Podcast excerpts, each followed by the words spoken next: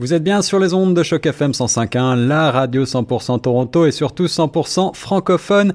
Ici Guillaume Laurin. Aujourd'hui, j'ai le plaisir de m'entretenir avec une personne qui fait vivre la francophonie et qui la soutient de par son travail. Je m'explique. Le commissariat au service en français, vous le savez, c'est un service justement qui soutient le français et qui est un office indépendant de l'Assemblée législative de l'Ontario qui emploie un certain nombre de personnes qui vont favoriser le français et soutenir justement le français un petit peu partout en Ontario. Alors on connaît un petit peu le commissaire, maître François Boileau, mais on connaît moins les gens euh, qui gravitent autour de lui. Et pour euh, en parler, j'ai le plaisir d'avoir au téléphone une enquêteuse, Martha Dolecki. Bonjour Martha. Bonjour Guillaume. Alors tout d'abord, Martha, pouvez-vous en quelques mots nous rappeler l'histoire du commissariat au service en français, depuis quand il existe et quel est son mandat? Mhm.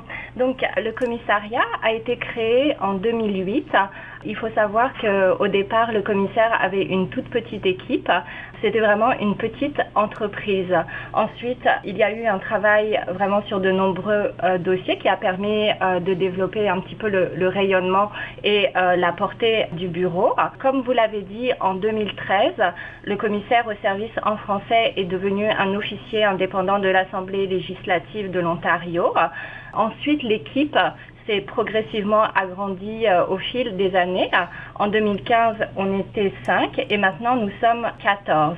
Maintenant, euh, le mandat du commissariat des services en français, c'est vraiment l'application de la loi sur les services en français et veiller à ce que tous les citoyens reçoivent leurs services en français de la part des ministères, des organismes gouvernementaux, mais aussi des organismes désignés en vertu de la loi sur les services en français qui, euh, au passage, a fêté ses 30 ans en 2016.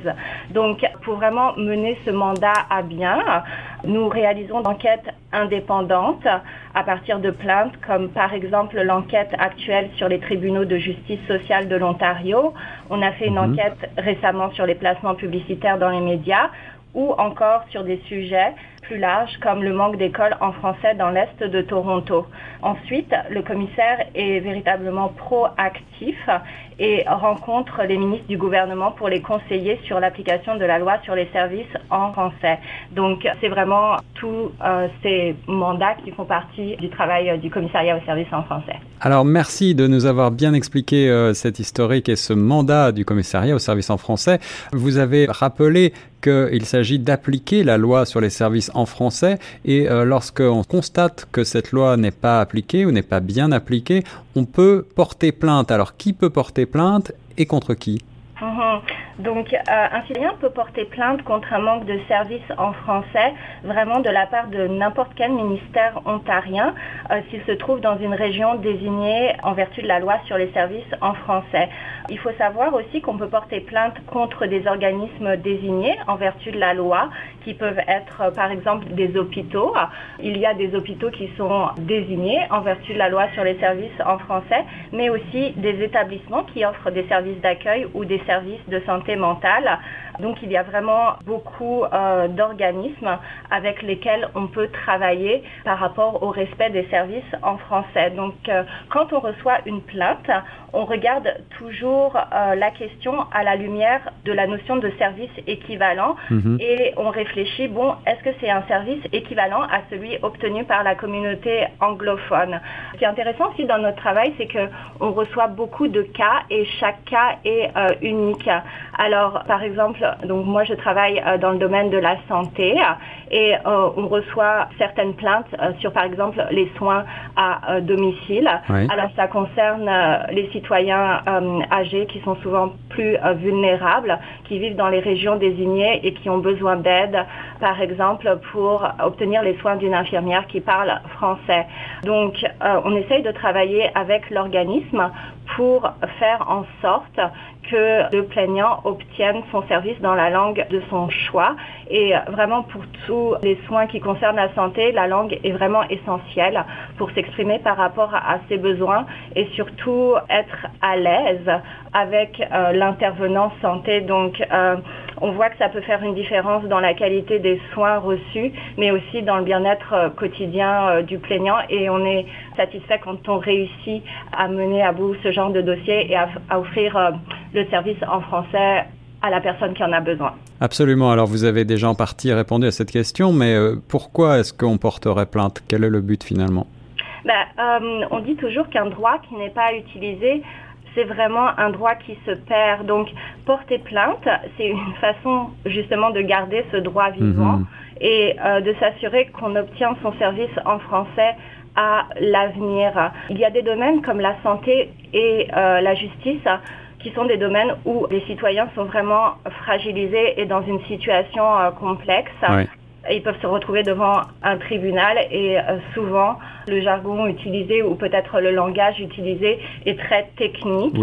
Donc euh, ils nous appellent par exemple pour obtenir une prochaine audience en français et on essaye vraiment de trouver des solutions avec eux pour faire en sorte euh, qu'ils soient à l'aise au moment euh, de s'exprimer devant le tribunal dans leur langue. C'est aussi, on remarque par exemple dans certaines régions comme Toronto, il y a beaucoup de nouveaux arrivants qui ne sont pas au courant du fait qu'ils peuvent se faire servir en français ou même qu'ils peuvent communiquer avec le gouvernement en français. Donc, euh, on essaye également de les introduire ou de les éduquer sur ces mêmes questions. Et euh, parallèlement à la loi sur les services en français, il y a d'autres lois importantes, comme par exemple la loi sur les tribunaux judiciaires qui existent.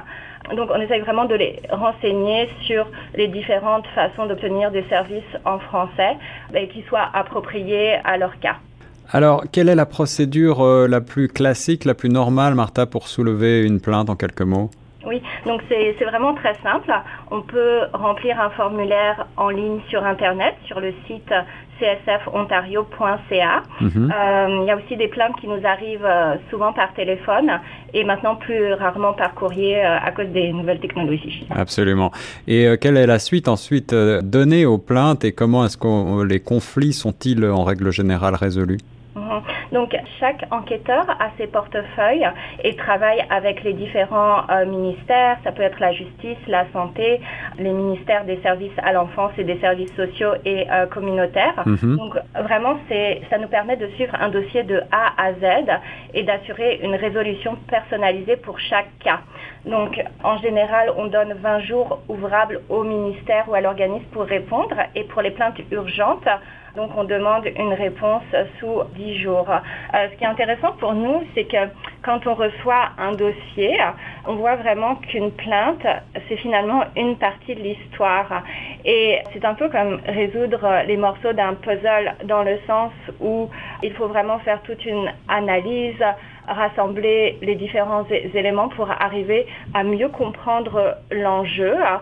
Donc, dans ces circonstances-là, on peut dire aussi que c'est important de ne pas prendre un bord ou l'autre avant d'avoir analysé tous les faits.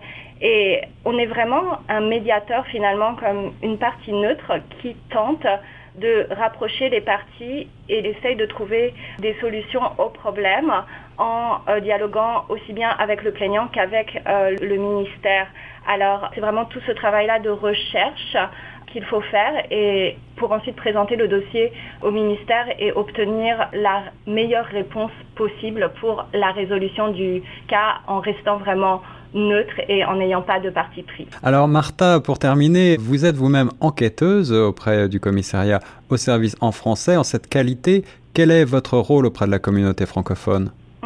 Donc, euh, mm, quand les citoyens nous contactent, on les informe vraiment, comme je vous ai dit, sur leur droit à recevoir euh, des services en français. Sur le terrain aussi, chacun des enquêteurs va assister à des rencontres avec les différents intervenants de la communauté francophone. On va vraiment mieux comprendre les enjeux relatifs à l'immigration, la justice, la euh, santé.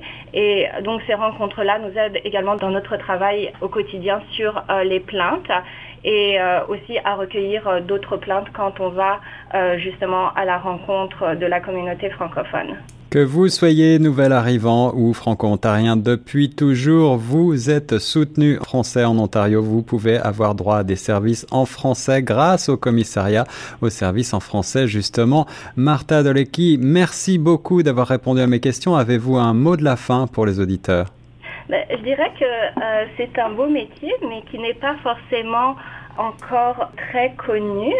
Je remarque qu'il n'y a pas beaucoup de formations au Canada ou d'écoles pour apprendre à devenir enquêteur. Par exemple, il y a quelques années, j'avais pas du tout connaissance qu'un tel métier pouvait exister.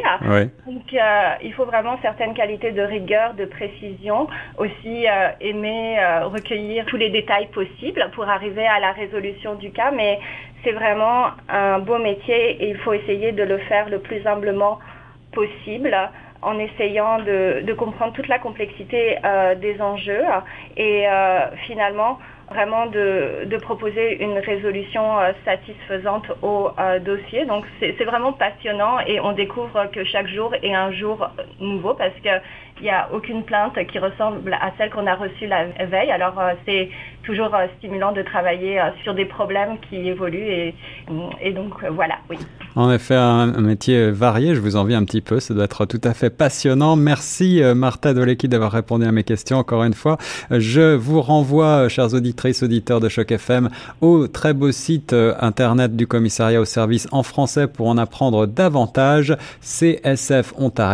csfontario.ca. Quant à nous, on reste sur les ondes de Choc FM 105.1.